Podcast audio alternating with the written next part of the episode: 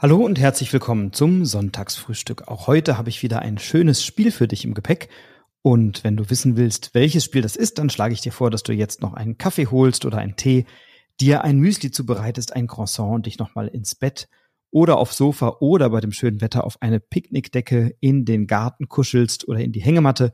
Und dann erfährst du gleich, welches Spiel ich dir heute empfehle, wenn du dran bleibst.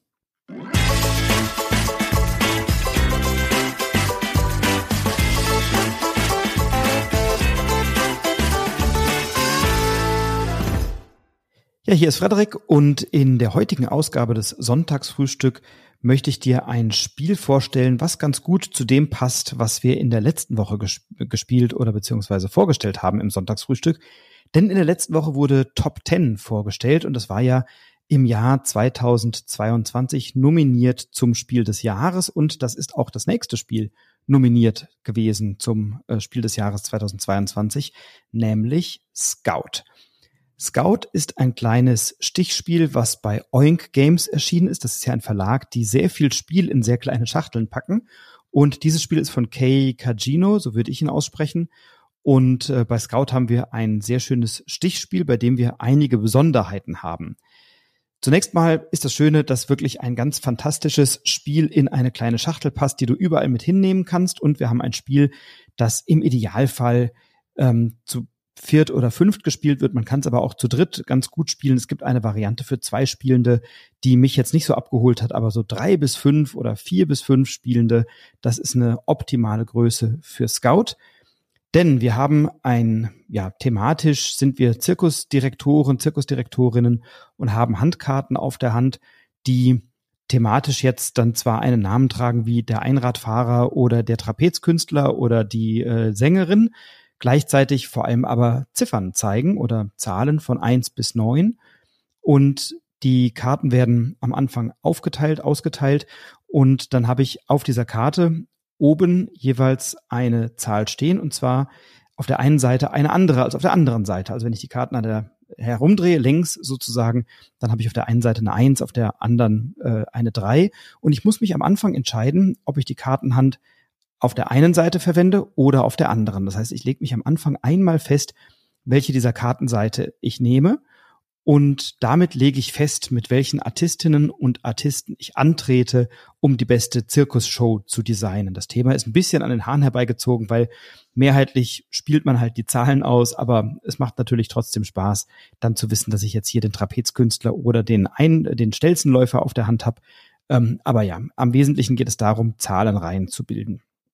Ich kann die Zahl oder die Reihenfolge der Karten auf meiner Hand während einer Runde nicht mehr aktiv verändern und reihum spielen wir dann Karten aus, die einen Wert haben. Die können eine Straße, ein, ein Pärchen, ein Drilling, ein Vierling, ein Fünfling sein, was auch immer. Und wir müssen immer, wenn wir etwas ausspielen, eine höhere Kombination ausspielen als die Person vor uns. Also wenn du eine Eins legst, dann kann ich eine 2 legen oder ich lege eine 1, 2, 3 als eine Straße oder ich lege zwei Zweien hin. Also ich lege auf jeden Fall etwas Höheres als du und die Person nach mir muss wieder etwas Höheres legen und so müssen wir uns gegenseitig immer überbieten, also die beste Zirkusshow liefern, die wir liefern können und das tun wir eben, indem wir Karten spielen, die entweder einen höheren Wert haben als die vorherigen, also auch die Anzahl der Karten muss gleich oder höher sein und die Werte müssen höher sein und dann kann ich eben Straßen oder Pärchen, Drillinge, Vierlinge und so weiter ausspielen. Wenn mir das nicht gelingt, dann kann ich auch eine Karte aus der Mitte nehmen, äh, also von einer der in der Mitte ausliegenden Karten, und zwar eine, die am Rand liegt. Ne, wenn da drei Karten liegen, darf ich halt nicht die mittlere nehmen, sondern nur eine, die rechts oder links liegt. Wenn da fünf Karten liegen, auch dann darf ich nur die rechte oder linke Karte nehmen, also nicht irgendwas aus der Mitte rausziehen. Aber ich kann eben am Rand etwas mehr nehmen und dann nehme ich diese Karte auf die Hand und die Person, die diese Show dort hingelegt hat, von der ich die übernommen habe, die bekommt dann eben einen Punkt. Und dann wird dadurch die Show ja ein bisschen reduziert, weil ich mir einen der Artisten aus dieser Mitte heraus scoute und die Person nach mir hat es dann leichter, das wieder zu übertreffen.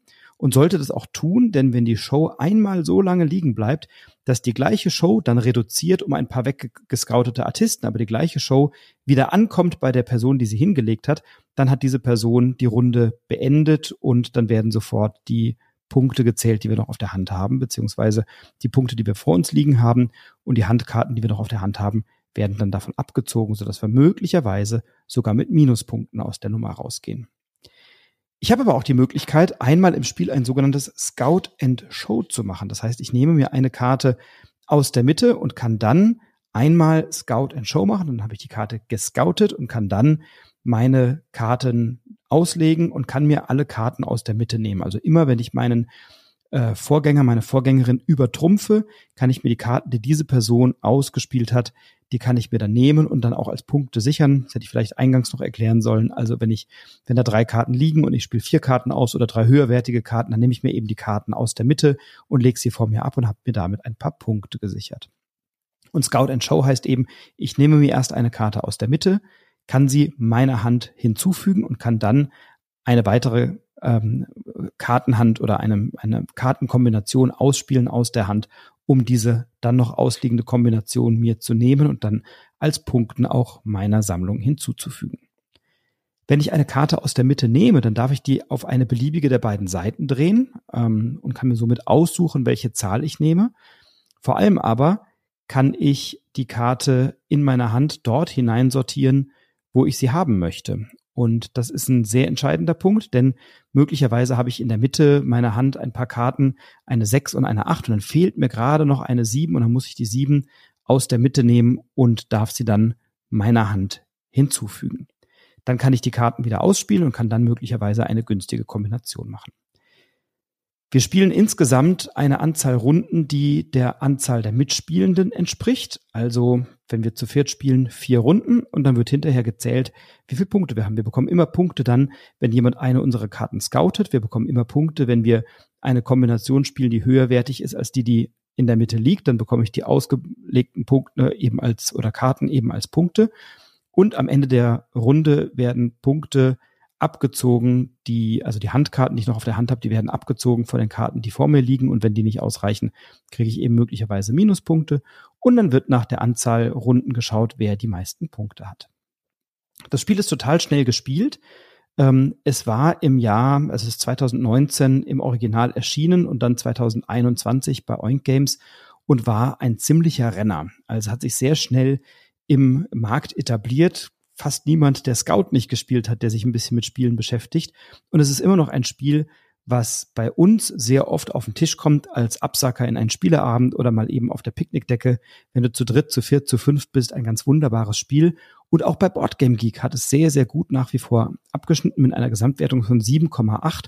Bei einer Komplexität von 1,36 kann man es durchaus als kleines und sehr familientaugliches Kartenspiel bezeichnen, das man schon auch mit Kindern gut spielen kann. Achtjährige, Neunjährige, die können das wunderbar spielen, denen kann man das erklären und die lernen auf diese Art und Weise auch so ein bisschen Stichspielmechanik kennen, die lernen kennen, was es heißt, wenn man so Kartenkombinationen auf der Hand hat, was ist höher als etwas anderes, wie, wo muss ich meine Karten einsortieren, damit die gut zusammenpassen, wie kann ich diese Karten aus der Mitte ausspielen, also auch so taktische Elemente lernen, die da ganz gut kennen. Ich habe es oft auch mit Kindern gespielt, es ist wirklich ein ganz großartiges Spiel. 7,8 die Gesamtwertung bei Boardgame Geek und auf dem Gesamtrang aller Spiele bei Boardgame Geek immer noch auf Rang 180 und im Familienspielbereich auf Rang 18.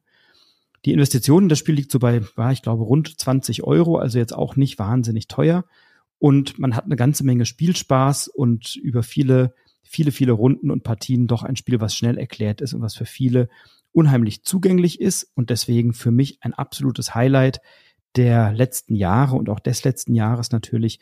Ähm, und würde dir empfehlen, wenn du es nicht kennst, besorg dir mal das Spiel, spiel es mal irgendwo mit, denn es macht tatsächlich unfassbar viel Spaß und vielleicht bist du ja ein genauso großer Fan von Scout, wie ich es bin.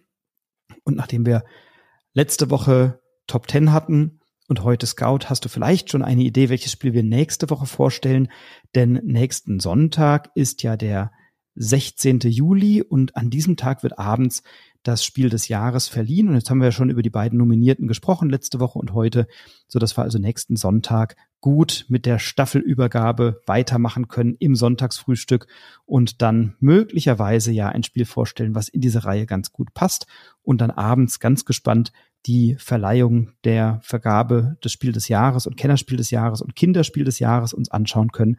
Die wird live bei YouTube übertragen auf der Website vom Verein Spiel des Jahres und auch auf deren YouTube-Kanal kannst du das gut nachvollziehen und möglicherweise bist du ja jetzt schon genauso gespannt wie ich, welches der nominierten Spiele gewonnen hat.